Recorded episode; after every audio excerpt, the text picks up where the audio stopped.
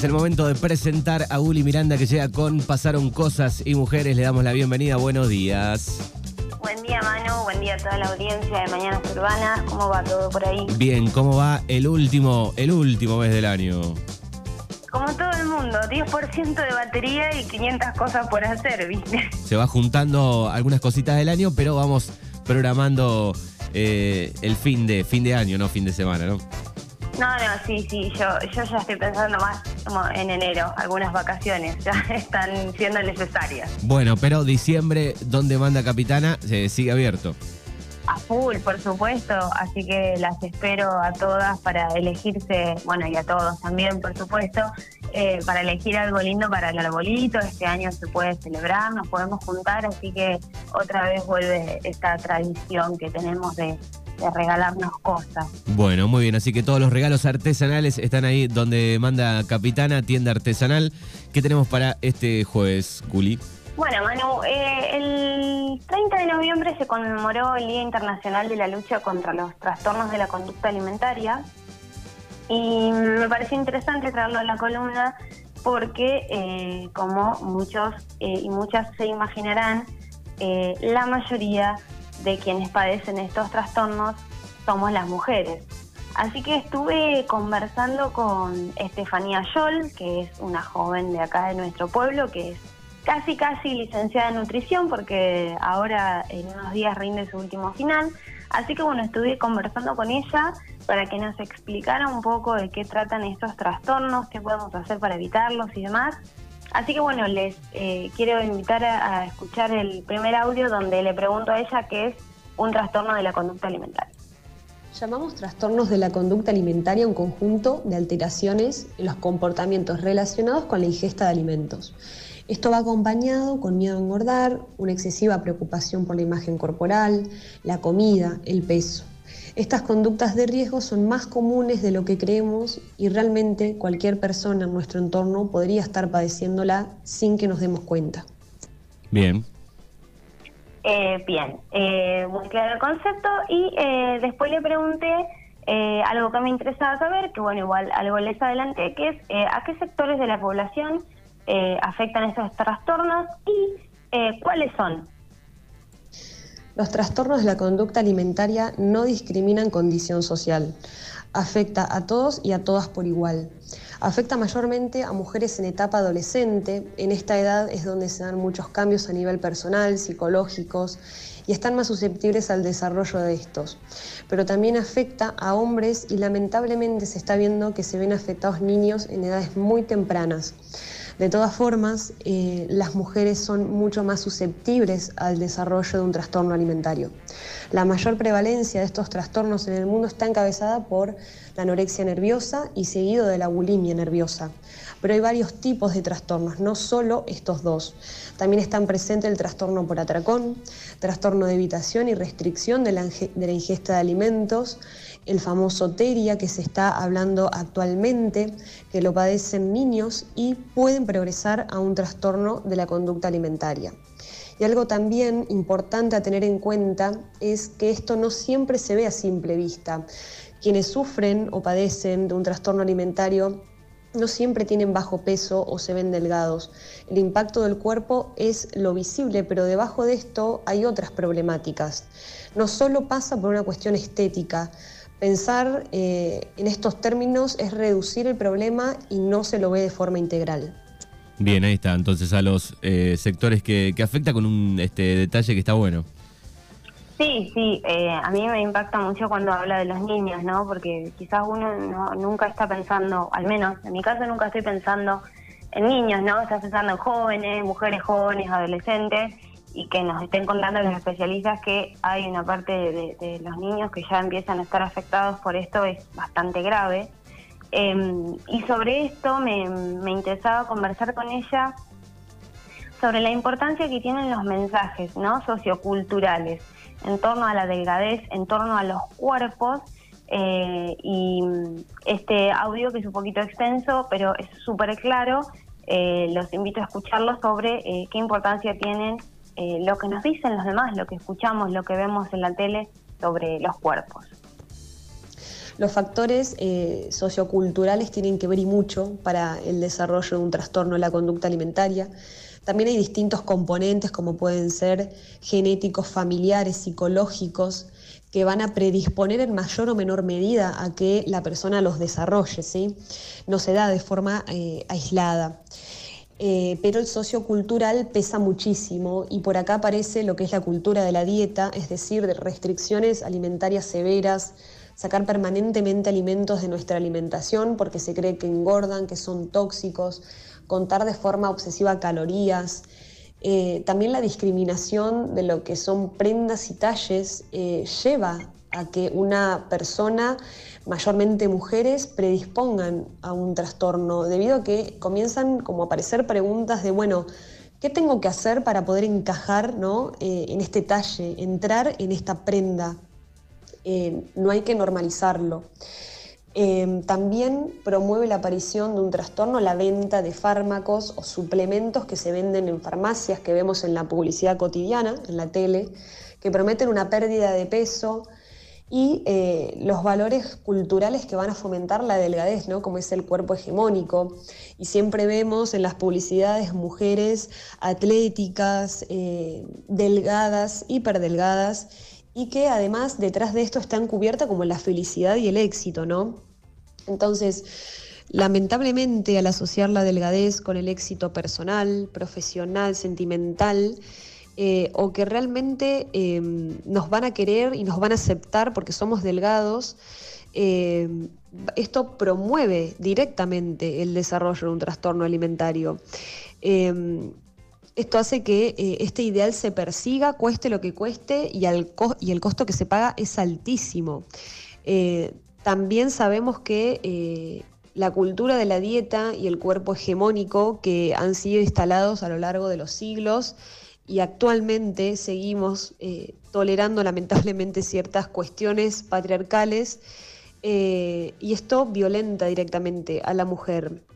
Eh, no es algo aislado. A lo largo de los siglos, como, como decía previamente, siempre el peso ha recaído sobre el cuerpo, la forma de la mujer, lo que eh, se transmitía o no a través de este cuerpo, ¿no?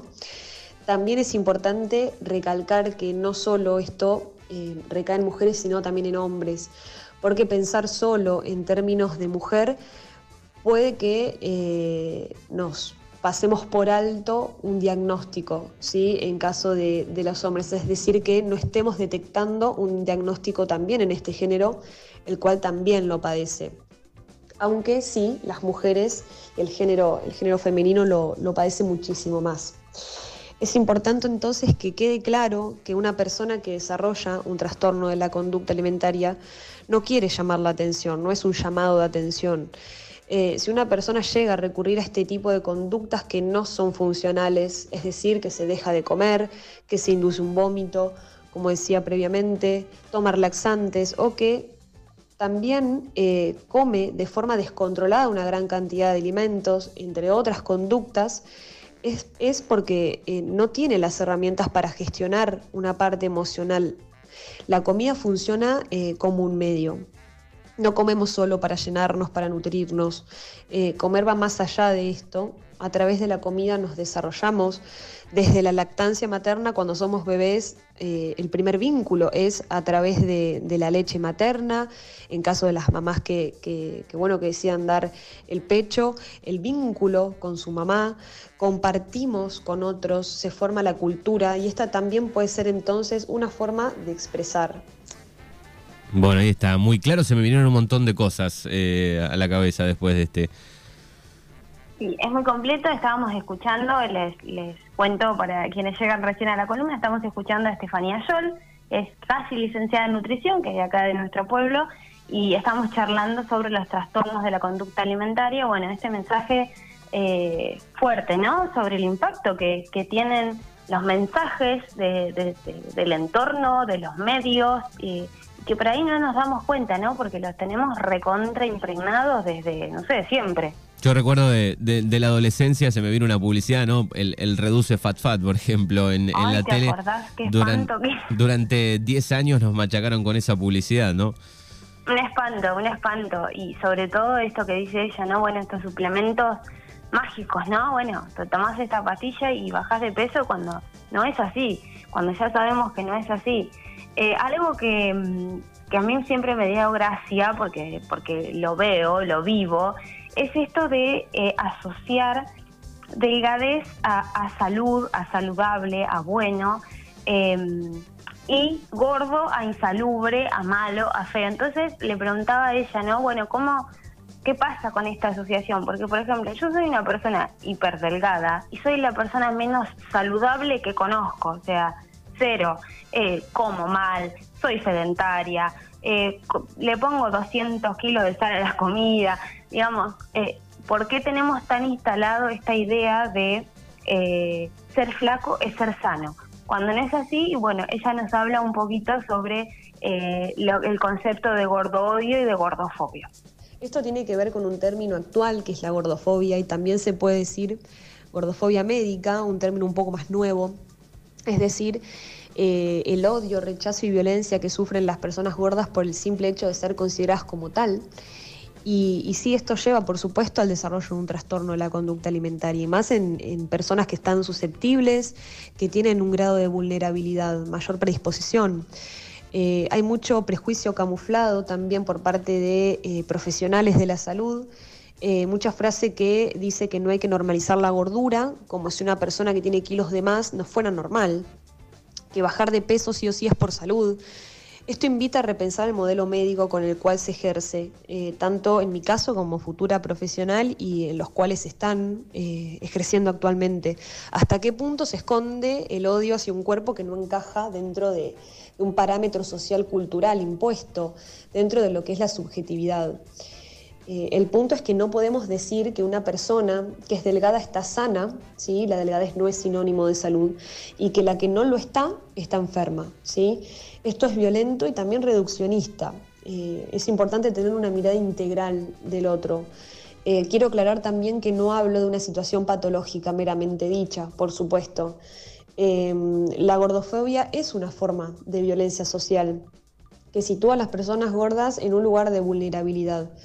Eh, se considera que los cuerpos excedidos en peso son insanos, incapaces, descuidados, que hay falta de voluntad que es solo cuestión de cerrar la boca y dejar de comer, realmente muy violento. Em, y esto fomenta un estigma que se manifiesta en experiencias eh, de limitación de las personas en las diferentes áreas eh, de la vida, eh, tanto en la afectiva, sexual, laboral. Esto lo sufren hombres y mujeres, pero lamentablemente más las mujeres. ojalá podamos repensar cómo nos vinculamos con nosotros mismos y con otros y así poder hacer una diferencia, que esto pueda repercutir eh, en la prevención de un, desarrollo de un trastorno alimentario. Pensar que con este tipo de comentarios gordofóbicos, de odio, eh, o comentarios como eh, hacer, digamos, apología a la delgadez, tal vez estemos abriendo un camino, una puerta a un trastorno alimentario, o tal vez no, Tal vez no si aprendemos justamente a no opinar sobre el cuerpo del otro, en tener otros valores eh, para poder vincularnos más sanamente eh, con el otro. Bueno, ahí está. Eh, también muy bien el, mensaje. Digo, en, los, en los últimos años, por suerte, se ha visibilizado un poco más ¿no? La, gordofobia y el análisis, pero estamos lejos todavía de, estar en un número bajo, ¿no?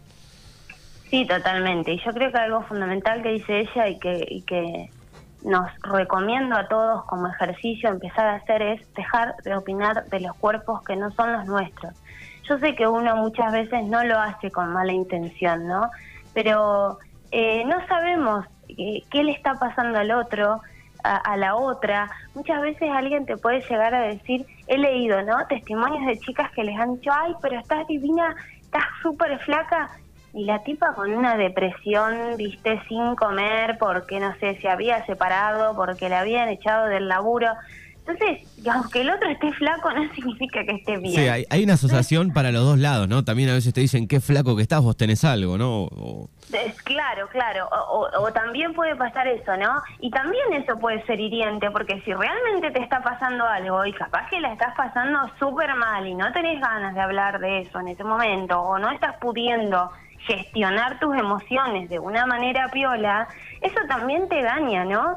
Entonces, digo, em, tratemos de abordar a los demás con otras, con otras formas, con otros comentarios. Y en todo caso preguntar, che, mirá, no sé, no te noto bien, si es alguien cercano, estás bien, precisas algo, hay algo que no esté. Digo, no sé, aprender a vincularnos de maneras que no sean simplemente juzgar eh, por el cuerpo del otro cómo está o no está, ¿no? Eh, y, bueno, es, es un ejercicio que yo recomiendo, que trato de hacerlo, ¿eh? que por ahí me sale decir, estás muy flaca, o ay, estás más... y digo, silencio, o sea, no lo diga. Eh, así que bueno, em, nada, empecemos a, pensar eso, que no sabemos qué le está pasando al otro.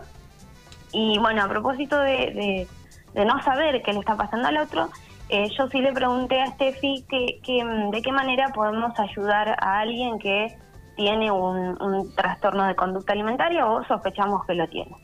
Para ayudar a quienes estén atravesando una situación como esta, lo importante a pensar es eh, poder buscar profesionales capacitados en tema, un equipo interdisciplinario, es decir, un grupo de profesionales eh, que esté conformado por médico, médica clínica, nutricionista, psicólogos y psicólogas, psiquiatras, no cualquier profesional puede atender estos casos debido a la complejidad que tienen y quien no esté capacitado para tratar este tipo de problemáticas puede generar un daño mayor.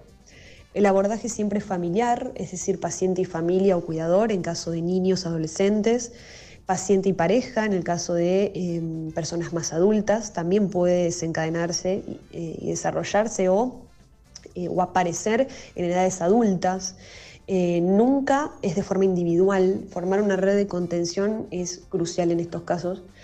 Eh, esto garantiza la recuperación porque los trastornos de la conducta alimentaria tienen cura. Por eso no se deben normalizar conductas o formas de vincularse con la comida eh, y con nuestro cuerpo que, que, no sean buenas, que sean negativas.